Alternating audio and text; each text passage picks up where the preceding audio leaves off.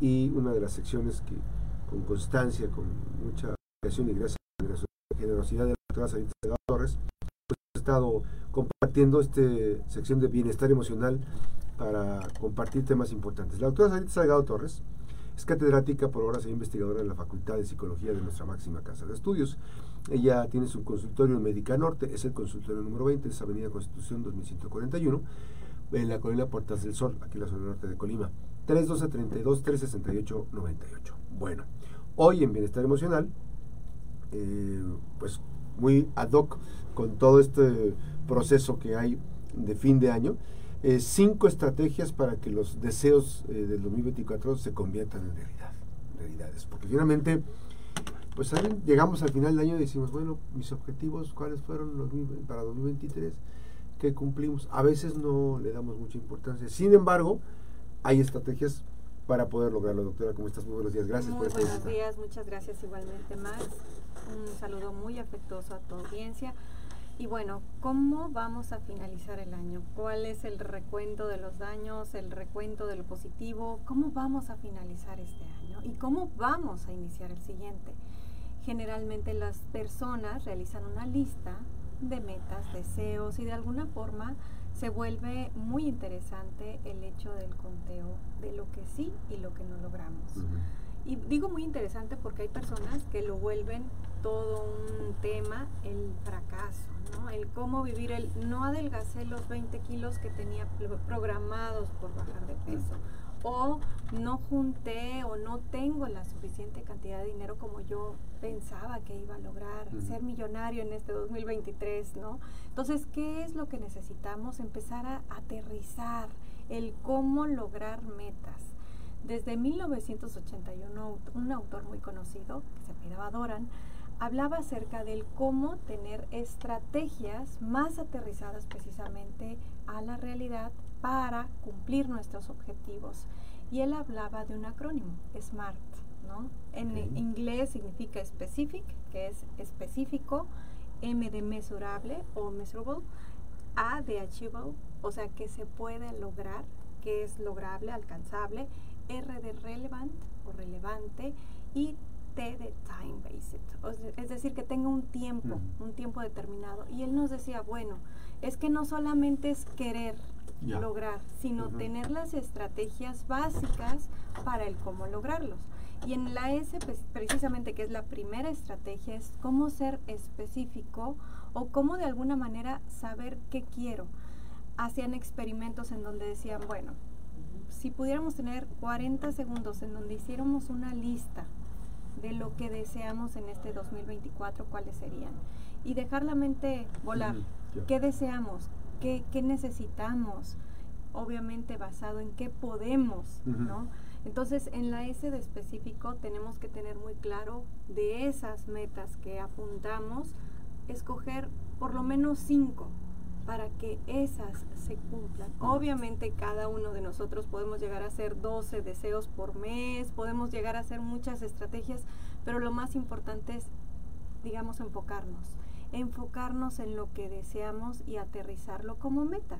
Entonces, en el específico tendríamos que saber el cómo hacerlo, quiénes están involucrados, cuáles pueden llegar a ser mis barreras y cuánto, digamos, de los recursos sí tengo para hacerlo, ¿no? Entonces, en el específico, si por ejemplo solamente planteamos, quiero ser mejor papá, es muy, muy, este, vago. Es muy vago, ¿no? muy amplio, sí, pero Exacto, tendría primero que plantear para qué quiero ser mejor papá.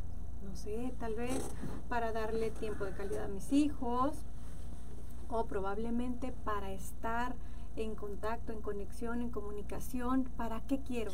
Y especificar qué quiero lograr con esta meta.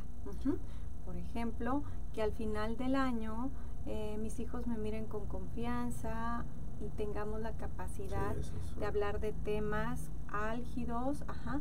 O en el AS de específico, por ejemplo, una persona puede deducir y, llegar al punto de, tener muy concreto qué quiere referente a su autocuidado, desde su peso, desde su apariencia, o que quiere lograr en cuestión intelectual, ¿no? Desde conseguir una tesis, terminar una tesis o incluso lograr un grado más de estudio, no sé, cada quien lo plantea hasta leer 20 libros, leer un libro por lo menos al año, o sea, ¿qué quiero específicamente y para qué? Ajá. En la M de mesurable, que es la segunda estrategia, tendríamos que plantear cada cuánto lo voy a estar midiendo. Entonces, si el, el año tiene 12 meses, entonces cada mes cuánto tengo que leer para que termine un libro, no sé, de 20 capítulos, ¿no? Entonces tendría que plantear específicamente cuánto tengo que leer por día, ¿no? Y tener muy claro así como que no cumplí este día y bueno, ser compasivos con nosotros mismos, no pasa nada, al día siguiente leo el doble, ¿no? Pero tener esta disciplina, que es un, es un tema porque se, se tiene que crear un hábito, que esto es la situación más compleja en las personas. ¿Cómo crear hábitos? Porque tenemos barreras muy, muy... Ojalá que después hagamos ese tema, es interesantísimo eso que está diciendo ahorita, la, disciplina. La disciplina, de... de, Continúa, por favor. Exactamente. En esta parte de la M, la, la disciplina juega un papel importantísimo porque desgraciadamente no cuantificamos es decir, no cuantificamos cuántas horas en pantalla tenemos al día, no cuantificamos cuánto de tiempo le dedicamos a ciertas situaciones que pueden ser como fugas, ¿no? Entonces, al final del día, exacto, las personas dicen es que nunca logro lo que quiero y baja su estima, pero nunca logran lo que quieren porque ni siquiera se proyectan y dicen un día antes voy a hacer mi plan, cómo quiero vivir mi día tal vez no tenemos en el, digamos, bajo control todas las variables, pero sí podemos definir qué quiero y cómo quiero vivirlo, ¿no? O sea, quiero estar tranquila al momento de llegar a mi casa. Entonces, ¿qué tengo que hacer antes de llegar a casa? Por ejemplo, si son personas que trabajan, tengo que dejar todos los pendientes escritos y me olvido del trabajo, ¿no? O sea, cómo quiero vivir mi día y cómo lo voy a ir midiendo es un tema, ¿no? Entonces, en este, en este punto resulta muy importante la disciplina, el valor de los hábitos y utilizar o bien utilizar esta parte que son las redes, que son una distracción impresionante, ¿no?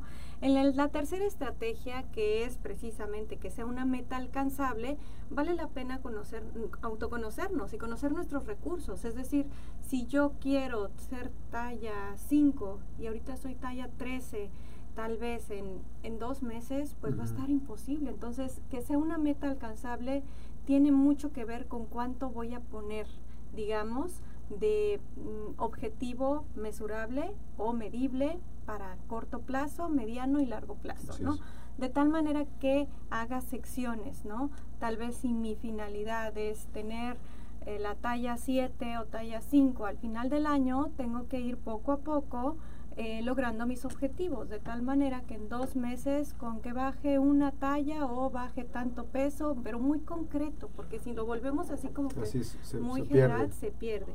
Y es así como que pasito por pasito. Yo les digo a los adolescentes siempre que vamos a hacer una escalera la escalera de la autoeficacia, es decir, del qué tan lo qué tanto me siento capaz de lograr mis metas. Entonces, el primer escaloncito, si por ejemplo quieren tener orden, que es un tema de los adolescentes, el orden en casa, ¿qué tendríamos que plantear? Dejar todo en su lugar, por ejemplo, ¿no?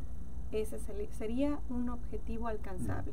Educar a nuestro cerebro para antes de dormir dejar todo en su lugar para que al día siguiente sea más rápido. Sí, por ejemplo, acomodar la ropa para no salir a las carreras, o sea, el pantalón, todo listo. Exacto. A los niños el caso de los útiles escolares, todas las tareas, etc. Exacto, pero eso proponérnoslo y estar así como haciéndolo, ¿no? ¿Qué es lo que recomiendo en niños, adolescentes, incluso adultos, que nos sirve mucho tener una lista de chequeo? Y antes de dormir, es cumplir mis metas, mis objetivos, lo, lo logré es decir, logré caminar 30 minutos. E, eso es, eso es medirla. Eso es medir y, y, es, y, eso medible finalmente nos va haciendo conscientes de los procesos que estamos alcanzando. Y de lo que alcanzamos, ¿no? Que es la, la tercera estrategia. Y bueno, como cuarta estrategia, lo relevante. Es decir, saber si realmente quiero lograr eso.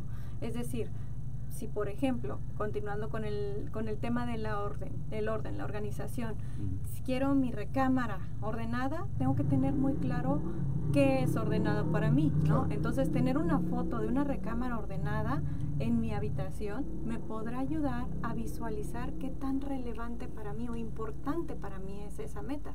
Si quiero reducir de peso, si quiero terminar un libro que estoy escribiendo, si quiero qué es lo que quiero y cómo me quiero ver, ¿no? Incluso o sea, aterrizar esa visualización de mí mismo. Ahorita en esa parte quiero este, decir, me voy a proyectar.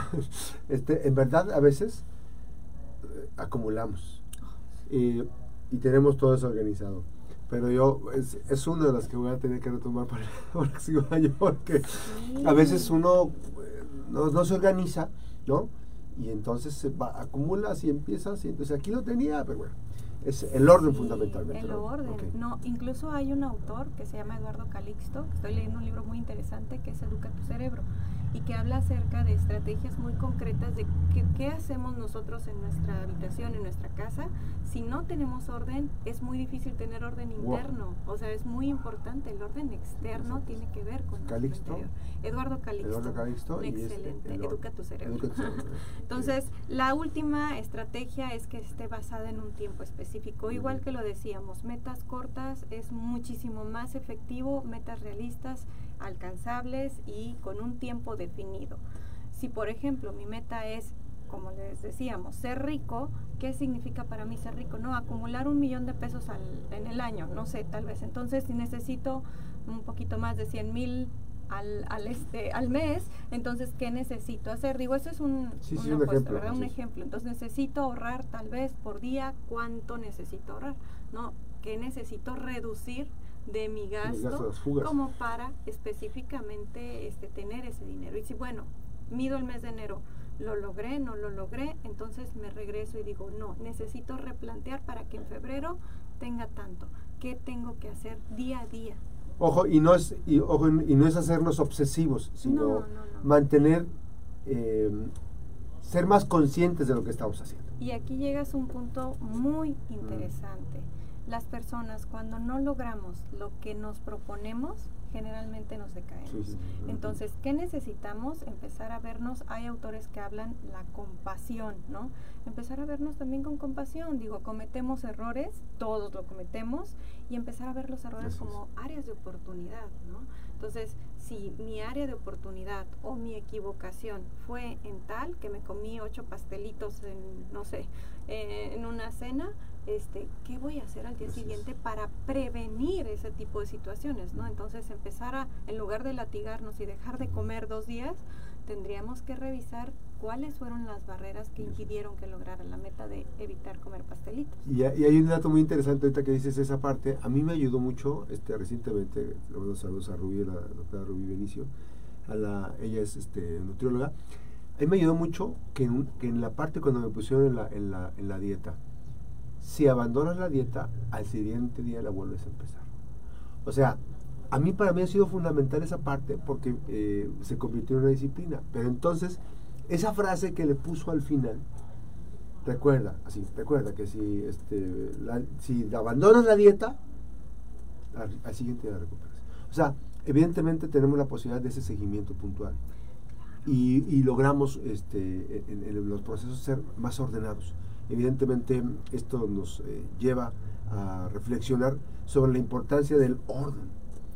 Eh, el orden y las prioridades, este, hay muchas cosas, porque finalmente, ahorita estaba, estabas platicando sobre el, tema del SMART, o sea, yo decía, dices tú unos 5, podríamos hacer 20 o 50, no sé, pero finalmente es un reto delimitándolas y siendo muy específicos, uno puede hacer una lista. Y si, y si en el primer mes logras tres de las, de las 20 que te habías planteado, entonces el 3. Y vas haciendo secuencialmente, porque finalmente vas superando. Pero lo que estás haciendo es mandándole indicaciones a tu cerebro que estás obteniendo este, cosas que tú te planteaste. Y finalmente lograrlas es una satisfacción. Claro. A mí me llegan muchísimos casos a la consulta en donde me dicen los niños o los adolescentes, es que me propongo levantarme temprano, pero no puedo. Y ya todo mi día es gris porque no lo logré. Entonces digo, bueno, sí, pero fue una equivocación, no pasa nada, al día siguiente podemos lograrlo, vamos a ver qué estrategia vamos a emplear. Pero el punto es que nos decaemos y creemos que ya, con un día que no lo logramos, ya no lo vamos a lograr nunca, ¿no? Hay una película que a mí me encanta recomendarle a niños y adolescentes que tiene que ver con el cómo vivimos los errores. Se llama Jimmy Failure. Es decir, eh, el que se equivoca, ¿no? Jimmy es un chico que se equivoca y en lugar de decir, ay, perdón, me equivoqué, soy una... La, dice, se cometieron errores. O sea, es cierto, cometimos errores, cometimos equivocaciones como cualquier otro ser humano. ¿Y qué tenemos que hacer al día siguiente o al ratito siguiente que nos dimos cuenta? Levantarnos y darnos cuenta que podemos mejorar, ¿no? Esa cultura del querer mejorar es muy importante y esa cultura del autorregistro. Ahorita dijiste algo muy importante, o sea, cumplimos las cinco metas, pero tengo que registrarlas. lo ideal es ponerlo en papel y no solamente las ubitas cuando lo estamos pensando al momento del, del brindis de fin de año, ¿no? No solamente que quede en la imaginación, que quede sobre papel y que haga un compromiso serio conmigo mismo. Sé que muchos de, tus, de tu audiencia terminan este año y muchos, muchos, muchos, me incluyo, que dicen, ay, no cumplí esto. Todos lo podemos tener, esa parte en donde no lo pudimos lograr, pero tener esa oportunidad de que este año queremos realmente hacerlo, vivirlo como en presente. Ya lo estoy logrando porque estoy haciendo un esfuerzo diario. Digo, a mí me encanta correr, por ejemplo, para correr un maratón, lo que tuve que hacer es todos los días mentalizarme que quiero eso y, y no soltarlo, ¿no? Así es, Yo fíjate que el 2023 planteé, evidentemente no lo logré en la proporción que yo hubiera querido. Sin embargo, este, sí logré hacerme más consciente, le digo, no enojarme. Este, sí logré hacer, hacerme más consciente y cada vez soy más consciente. Sin embargo, tengo que trabajar sobre el objetivo principal del, del manejo, del, no enojo, que evidentemente a veces por circunstancias ajenas, ¿no? y que no está uno este, bien centrado en el tema de, su entorno para poder saber determinar cómo hacerlo. Pero yo me dejas mucha tarea. y lo que retroalimentaría es más que no enojarnos, primero replantearnos el para qué no enojarme y el segundo es me puedo enojar, claro, pero el cómo me enojo puede llegar a ser diferente, ¿verdad? Eh, esa es la policía que descubrí en este año que soy más consciente de los enojos evidentemente eh, eh, todo está en el manejo de cómo transita uno el enojo.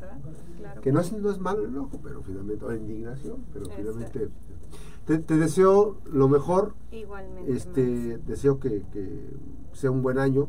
Eh, te seguimos este, esperando aquí siempre. y, mm, agradecidos siempre con tu generosidad, doctora Sarita Salgado Torres, que finalmente este, hay que decir que la terapia debe formar parte de una de las alternativas como apoyo, como ayuda en muchos de los aspectos de la vida cotidiana y evidentemente dar el primer paso es acudir a terapia. Sí, y eh, digamos que es como también entrar en el mar de nuestro cerebro, ¿no? Así es. La terapia es un acompañamiento a entrar a las profundidades de ese mar y obviamente el autoconocimiento siempre será una estrategia muy valiosa. Y la parte que, hay que decirlo, porque la terapia es una herramienta fundamental, que finalmente eh, en la terapia el que va a ilucidar los tránsitos eh, es la persona, evidentemente el especialista, en este caso tu doctora, pues es la que acompaña, hace ese acompañamiento, se reflexiona, se trabaja. Un día, un día vamos a platicar eso también de cómo es una terapia. Claro que sí, con mucho gusto. Y ya quedamos pendientes. Te, agradezco mucho. Gracias, siempre es un gusto. Un gusto que tenerte por aquí. Este y lo mejor, el mejor para ti y para tu familia. Eh, la doctora Saitza Salgado es catedrática por horas e investigadora de la Facultad de Psicología de la Universidad de Colima.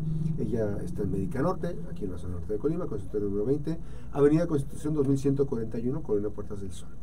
312-32-368-98. Muchísimas gracias por esta visita esta mañana aquí en la Mejor FM Noticias. Gracias, doctora. Bueno, pues